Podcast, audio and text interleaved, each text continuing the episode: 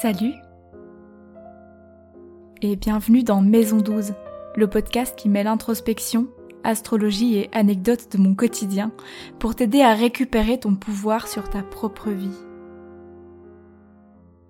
Dans ce podcast, je te propose de m'accompagner dans mes questionnements personnels et universels et de voir si, ensemble, on arrive à cheminer vers une vie encore plus épanouie. Bonne écoute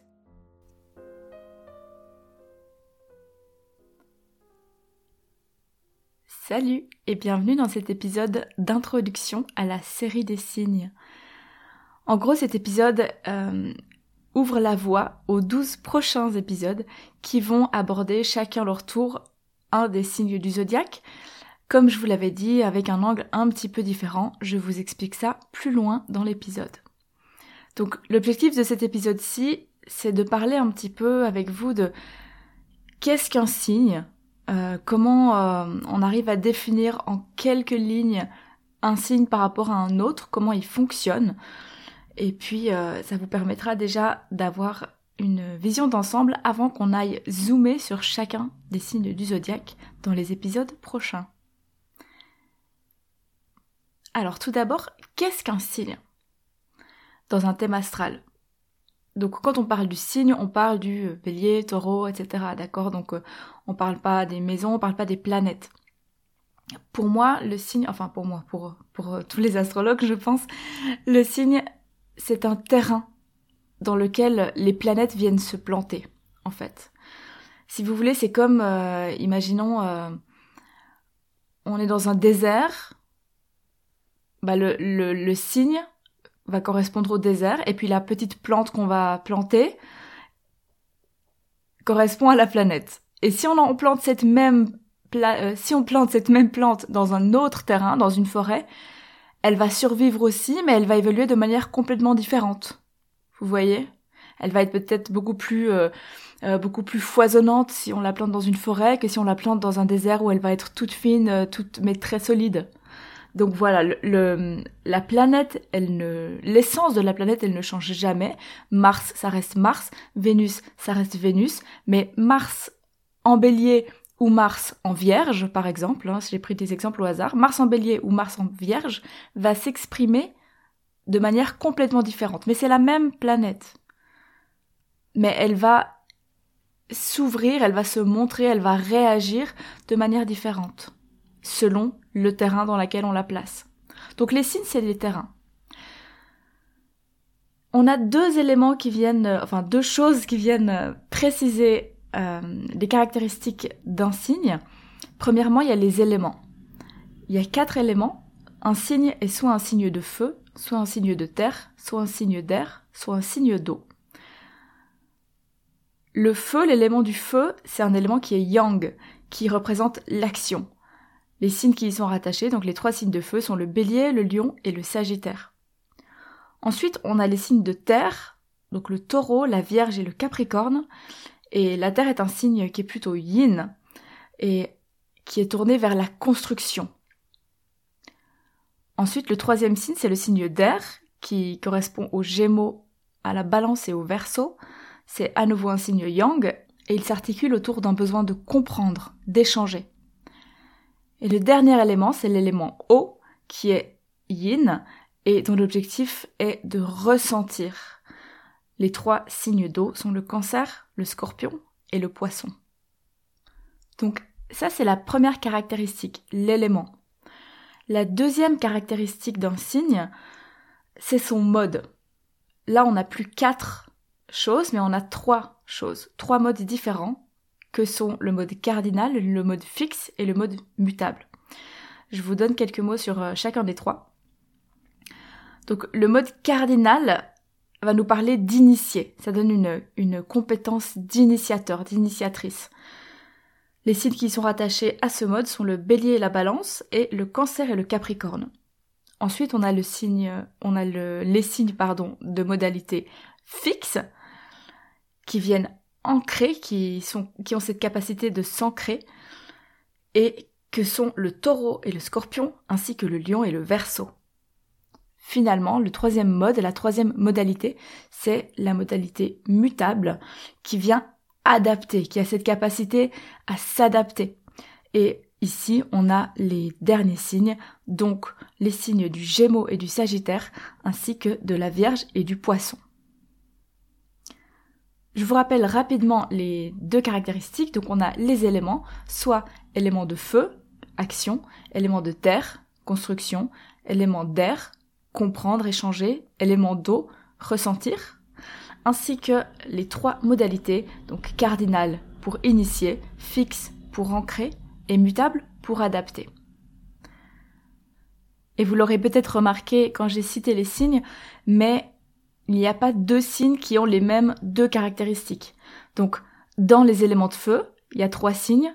Il y en aura un qui va être cardinal, le bélier, un qui va être fixe, le lion, un qui va être mutable, le sagittaire. Donc à chaque fois, on va avoir un seul signe d'un élément précis qui va avoir un mode précis. Et juste en ayant en tête ces deux caractéristiques, ça dit déjà beaucoup de chacun des signes. Ensuite, une chose qui est fondamentale déjà en astrologie de manière générale, mais particulièrement pour les signes ici, c'est qu'ils fonctionnent en axe. Et ça, c'est hyper important. Ce que ça veut dire, c'est que, vous savez, vous avez cette roue des signes avec euh, un signe qui est à côté d'un autre, qui est à côté d'un autre, qui est à côté d'un autre, et qui forme un cercle comme ça. Et ce qui est hyper important, c'est que chaque signe va être en face d'un autre signe. Et là, on parle d'axe. On a la même chose avec les maisons où, comme on a 12 maisons en tout, la, maison 1 va être en face de la maison 7, la maison 2 va être en face de la maison 8, la maison 3 va être en face de la maison 9, la maison 4 va être en face de la maison 10, la maison 5 va être en face de la maison 11 et la maison 6 en face de la maison 12.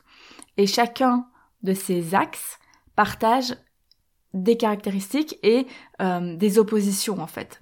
Il y a à la fois des points communs et des différences. C'est pareil pour les signes, donc qui fonctionnent en axe. Donc on a en gros le bélier en face de la balance, le taureau en face du scorpion, le gémeau en face du sagittaire, le cancer en face du capricorne, le lion en face du verso et la vierge en face du poisson. Et c'est pour ça tout à l'heure, quand je vous parlais des modalités, que j'ai mis ensemble bélier balance, cancer capricorne, parce que ça fonctionne en axe. Un axe de signes va avoir la même modalité. Donc le taureau est fixe, donc le scorpion est fixe aussi. Je vous fais un petit tour de ces axes avec euh, vraiment en deux ou trois mots qu'est-ce qui les unit et qu'est-ce qui les oppose. Enfin, qu'est-ce qui unit et oppose les deux signes d'un même axe. Donc, dans l'axe du bélier et de la balance, la question va vraiment tourner autour du rapport à soi et du rapport à l'autre. Avec le rapport à soi plutôt du côté du bélier, le rapport à l'autre plutôt du côté de la balance, quelle est la place que le soi prend face aux autres? L'axe du taureau-scorpion va vraiment nous parler de possession et de la question de la matérialité ou de l'immatérialité. On va avoir le taureau qui est très ancré, qui est très matériel, le scorpion qui est très dans l'immatériel, qui est plutôt dans la possession euh, du côté du pouvoir. Ensuite, dans l'axe Gémeaux-Sagittaire, on parle avant tout de connaissance, de curiosité, d'un côté du Gémeaux de ce qui est proche de soi et du côté du Sagittaire de ce qui est loin de soi, de ce qui est inconnu. Avec l'axe Cancer-Capricorne, on va avant tout tourner autour d'un besoin de sécurité. Chez le Cancer, ce sera un besoin de sécurité dans ce qui l'entoure, dans ce qui euh, est autour de lui directement, alors que chez le Capricorne, ce sera dans ce qu'il construit. L'axe Lion-Verseau va nous parler de la capacité à l'idée, à être un leader, à inspirer les autres. Du côté du lion, on parle plutôt de sa personne, de rayonner en tant qu'individu, alors que le verso va rayonner par ses idées, euh, par la place qu'il prend dans le monde. Il y a aussi cette question, cette différence euh, dans cet axe-là de l'individuel face au collectif, hein, avec le, lion qui est plus individuel, qui incarne vraiment euh, une personnalité, alors que le verso va plus être tourné vers le collectif mais les deux ont ce même objectif d'aller inspirer les autres. Et puis pour le dernier axe, l'axe Vierge-Poisson, on en parle comme de l'axe du service. Pour aller plus loin dans l'image, on peut même parler de, dévotion. Et du côté de la Vierge, ce sera un service qui est concret, un soin qui est concret. Euh, par exemple, euh, soigner les petits bobos, c'est un peu cette image-là. Euh, aider dans le quotidien, alors que le poisson va vraiment être dans un soin qu'à la limite il se rend pas compte qu'il est en train de donner dans, dans, quelque chose du, du service énergétique gratuit. Voilà pour ce petit tour des axes. J'espère que c'est plus clair pour vous et que vous avez déjà quelques pistes pour euh, réfléchir à propos de vos placements personnels. Donc, par exemple, dans un thème, si quelqu'un a beaucoup, beaucoup de placements dans un seul axe, si quelqu'un, je prends un exemple au hasard, a beaucoup de placements en cancer et en capricorne, la question du besoin de sécurité va être vraiment centrale dans sa vie. Et la question de l'équilibre entre le côté du cancer et le côté du capricorne, donc l'équilibre entre la sécurité dans sa vie privée et euh, la sécurité dans ce construit, de construire quelque chose de solide, d'aller vers une vision, va être hyper importante. Maintenant, pour les prochains épisodes, qu'est-ce qui vous attend Ce que j'aimerais euh, proposer, donc on verra parce que bien sûr que les choses évoluent toujours pendant que je les fais. C'est souvent quand je prévois un épisode court qui finit euh, par être long et inversement. Mais ce que j'aimerais faire, c'est vous proposer un épisode par signe avec ce prisme qu'est les leçons apportées par les signes. Donc, par exemple, que vient nous enseigner le bélier.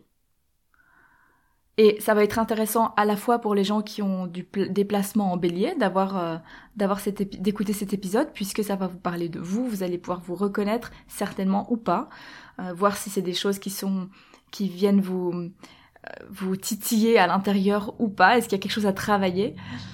Mais ça va aussi être intéressant et je pense euh, peut-être même plus que pour quelqu'un qui a des placements en bélier, pour quelqu'un qui n'en a pas du tout en fait, parce que les énergies qui sont moins activées dans notre thème astral, c'est quelque chose qui est moins naturel pour soi et du coup de qui on a beaucoup à apprendre en fait. Pour quelqu'un qui a beaucoup de balance, qui est à l'inverse du bélier, ce sera toujours très bénéfique d'aller s'intéresser à la manière de penser, à la manière de faire du bélier, puisque c'est complètement à l'opposé de ce qu'elle est, de ce qu'il est. Donc déjà du point de vue de l'ouverture à l'autre, c'est intéressant. Et puis en plus, ça permet toujours de mieux se comprendre, de prendre un petit peu de recul par rapport à notre manière, à nous, de fonctionner, et de se dire, ah oui, peut-être que là, je ferais mieux, par exemple, si je reprends cet exemple du bélier et de la balance, là je ferais mieux de penser un peu plus à moi, de me mettre un petit peu plus en avant parce que c'est ce que vient nous enseigner le bélier.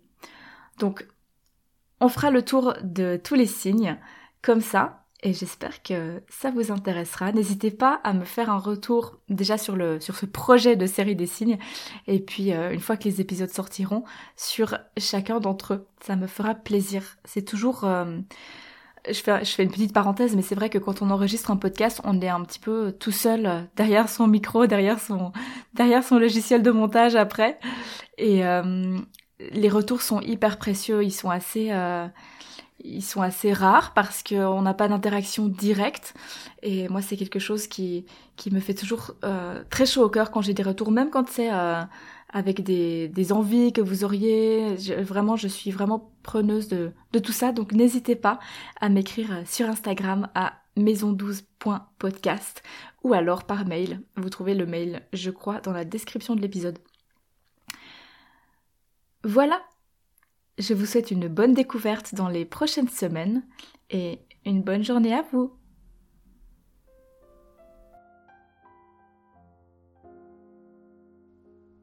Merci pour ton écoute.